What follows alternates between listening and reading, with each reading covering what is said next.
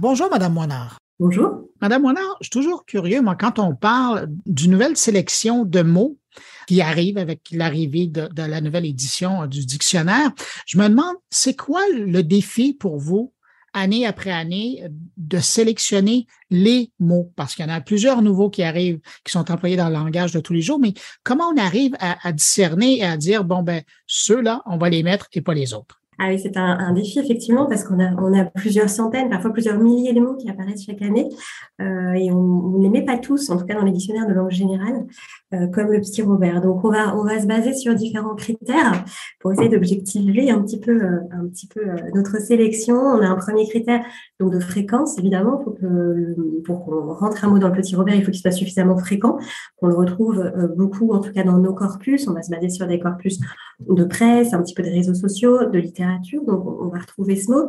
Le deuxième critère, c'est le critère de diffusion. Est-ce que le mot euh, est suffisamment diffusé de manière large? Est-ce qu'on le retrouve seulement, par exemple, dans un journal en particulier et pas du tout dans les autres? Ou est-ce qu'on le retrouve dans toute la presse? Est-ce qu'on le retrouve aussi sur les réseaux sociaux, par exemple? Est-ce que le mot n'est pas un terme trop spécialisé? Est-ce que voilà, on en dictionnaire général, donc il faut que le mot ne soit pas trop spécialisé, pas réservé à un petit groupe de locuteurs.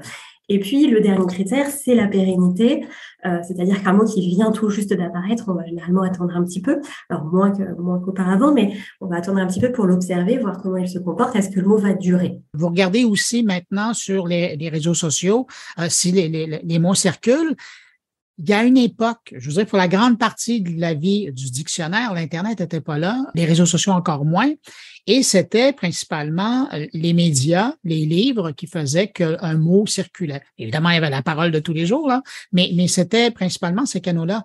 Est-ce que maintenant, ça joue un grand rôle, ces, véhicules-là, que, sont l'Internet et, et les réseaux sociaux? Alors, ça joue un rôle, pas un grand rôle. Le, les réseaux sociaux, euh, on, les regarde, ça nous sert aussi d'indicateur supplémentaire. Euh, effectivement, comme vous l'avez dit, les réseaux sociaux, c'est la parole, la parole de tout le monde. C'est une parole qui autrefois ne pouvait pas être entendue. C'est très compliqué d'avoir de, des corpus oraux. Euh, on ne peut pas tellement observer l'usage oral ou de manière très partielle. Il n'y a pas d'enregistrement audio à, grande échelle.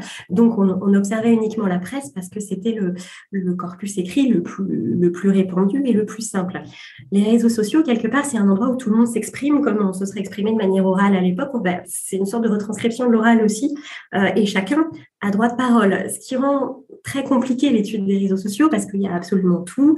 Euh, il y a différents types de langage, langage euh, plutôt informel, plutôt euh, plutôt relâché, avec beaucoup aussi de, fautes, de choses qui sont pas du tout, euh, on va dire standards. Euh, donc c'est compliqué d'explorer les réseaux sociaux vraiment en détail. Et puis c'est quand même une langue qui n'est pas forcément la langue, comment dire, la langue, la, voilà de référence des dictionnaires. Mais on va les observer, on va quand même regarder ce qui se passe quand on, quand on, quand on relève des mots. On va toute l'année engranger des nouveaux mots, des nouveaux sens, des nouvelles expressions.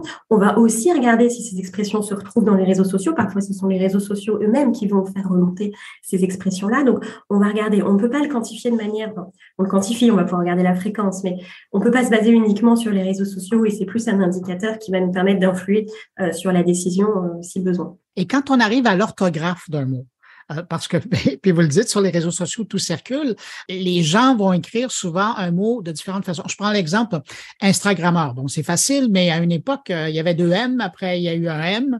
Qu'est-ce qui fait qu'à un moment donné, vous décidez, ben, ça va être ça, au niveau de l'orthographe? Alors, c'est compliqué parce que euh, on est à la fois un dictionnaire d'usage, donc on va se baser aussi sur l'usage, euh, qu'est-ce quelle est l'orthographe que l'on retrouve, euh, et en même temps, euh, on y reste quand même. C'est important la manière dont sont formés les mots. Est-ce qu'ils sont correctement formés? Est-ce qu'ils sont conformes?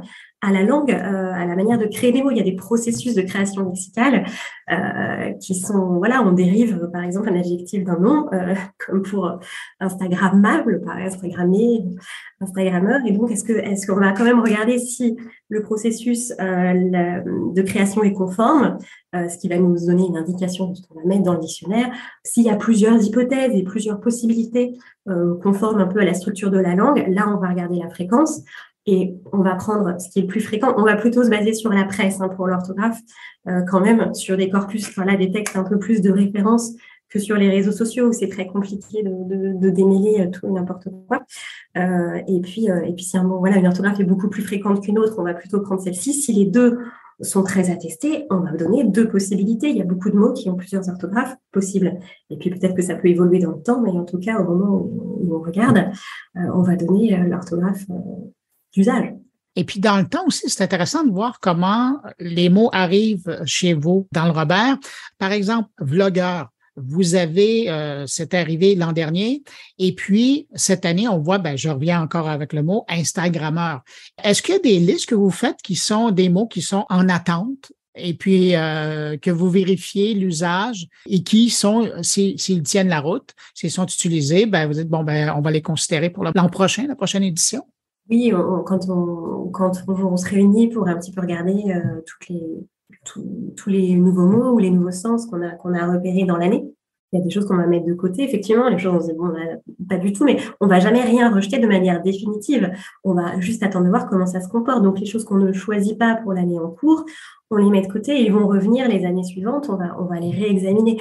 En général, on les voit réapparaître, non seulement, on regarde régulièrement ce qu'on a, a rejeté, mais on va aussi les voir réapparaître dans nos canaux de veille euh, notamment, par exemple, on a aussi des outils automatiques qui nous aident. On va, évaluer la fréquence de certains mots. On va pouvoir avoir des courbes, des courbes de fréquence et voir, euh, tiens, le mot là, il a connu une, forte hausse ces dernières années, ou alors il est, il est stable, il continue à être très. On pensait qu'il n'était pas très pérenne et puis finalement, euh, il dure dans le temps, donc on va le, on va le réexaminer en priorité. Est-ce que vos outils vous aident aussi à retirer des mots? Alors, on retire pas de mots de manière très exceptionnelle pour les grandes refontes. Euh, mais nous, on a vraiment une politique de, qui est de garder les mots, parce qu'on peut toujours avoir besoin de les comprendre, on peut toujours trouver les, mots euh, dans des textes, que ce soit de la littérature ou des textes, des journaux un peu plus anciens, à partir du moment où on rentre un mot, on considère qu'il est suffisamment pérenne pour le garder, et si le mot vieillit, a des choses comme euh, le Minitel, par exemple, il y a des anciennes technologies, des choses qu'on n'utilise plus. Euh, soit on va le préciser dans la définition, soit on va utiliser des petits marqueurs. Euh, on va préciser que le mot est vieilli ou qu'il est vieux, mais on va conserver les mots autant que possible. C'est encore plus vrai dans le numérique. On n'a aucune raison de retirer les mots de nos versions numériques. Et le Minitel, c'est tellement un bon exemple parce que ça marque un moment d'avant-garde au niveau de la télématique française, même mondiale. Voilà, les jeunes qui voudraient savoir ce qu'est un Minitel peuvent toujours regarder dans le dictionnaire. Ah, alors, si on en arrive à une partie de la nouveauté euh, de la nouvelle édition du Robert, on le mentionnait, il y a Instagrammeur. Il y a un mot que moi j'ai découvert en Afrique, euh, brouteur, et maintenant on le voit arriver dans le dictionnaire. Il vient d'où? Est-ce que c'est uniquement euh, utilisé sur le continent africain ou on commence à le voir un peu partout? On commence à le voir un peu plus sur ailleurs qu'en Afrique. Pour tout vous dire, c'est pas le mot le plus fréquent de, notre, des nouveautés de cette année. Non, mais quand les gens se font prendre, ils s'en souviennent, par exemple. Ils s'en souviennent. Et ce qui est intéressant avec ce mot, alors il y a quand même un petit critère d'intérêt aussi qui, rentre en compte, c'est que ce mot, on, connaît tous la chose, enfin la chose qu'il désigne, un escroc qui piège ses victimes sur Internet. Euh, on voit beaucoup d'arnaques qui passent euh, et on ne sait pas forcément qui est où et on ne sait pas forcément qu'il y a un mot qui existe, en plus un mot plutôt français, enfin voilà, qui n'est pas un anglicisme, le brouteur. Et donc, euh, c'est très intéressant d'avoir ce mot. Et, l'étymologie est, rigolote puisque le, brouteur, c'est par référence aux, animaux brouteurs comme qui broutent comme le mouton. Et voilà, c'est quelqu'un, un animal qui se nourrit sans effort, facilement. Donc, donc c'est aussi très rigolo.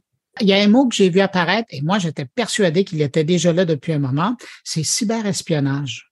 Qu'est-ce qui a fait que vous avez décidé de l'ajouter cette année? Oui, un cyberespionnage, on en parle de plus en plus, mais c'est vrai qu'on en parlait déjà aussi, euh, déjà aussi avant. On avait déjà beaucoup de mots en cyber. Euh, c'est un peu ce, genre de mots, euh, on hésite toujours un peu parce que c'est des mots qui se comprennent très bien. le préfixe cyber, on le définit. On peut faire absolument tous les mots possibles avec cyber. Euh, voilà, on ne définit pas tous les mots en cyber, même s'il y en a énormément. Euh, voilà, on, explique déjà ce qu'est cyber et on peut libre à chacun de former tous les mots qu'il veut à partir de cyber. Mais la cyberespionnage était tellement, tellement euh, fréquent qu'on a décidé de lui créer son, son propre article. Mais évidemment, ce n'est pas un mot très nouveau. Il y a un mot qui est arrivé et je trouve ça tellement intelligent de votre part de l'avoir ajouté. On connaissait l'hameçonnage, mais là, vous définissez l'hameçonnage ciblé, le harponnage. Euh, ça, fallait quand même le faire. oui, alors c'est un terme un petit, peu, un petit peu plus technique. Je pense que tout le monde, souvent tout le monde ne l'utilise pas. Euh, mais voilà, c'est intéressant et c'est c'est vraiment des, procédés qui sont tellement courants qu'on a aussi besoin de, connaître le mot qui s'y réfère. Il y a deux autres mots qui ont attiré mon attention. Les NFT. finalement, la NFT a filé direct dans le dictionnaire cette année où vous avez décidé de ne pas y trouver d'adaptation. Je suis preneuse si vous avez une adaptation. Vous parlez d'une adaptation d'un mot français pour NFT Oui. Euh, malheureusement, aujourd'hui, euh, le mot qui est utilisé, c'est NFT. Euh, vous ne trouverez pas d'équivalent, sauf si vous en connaissez un que, que qu'on aurait raté.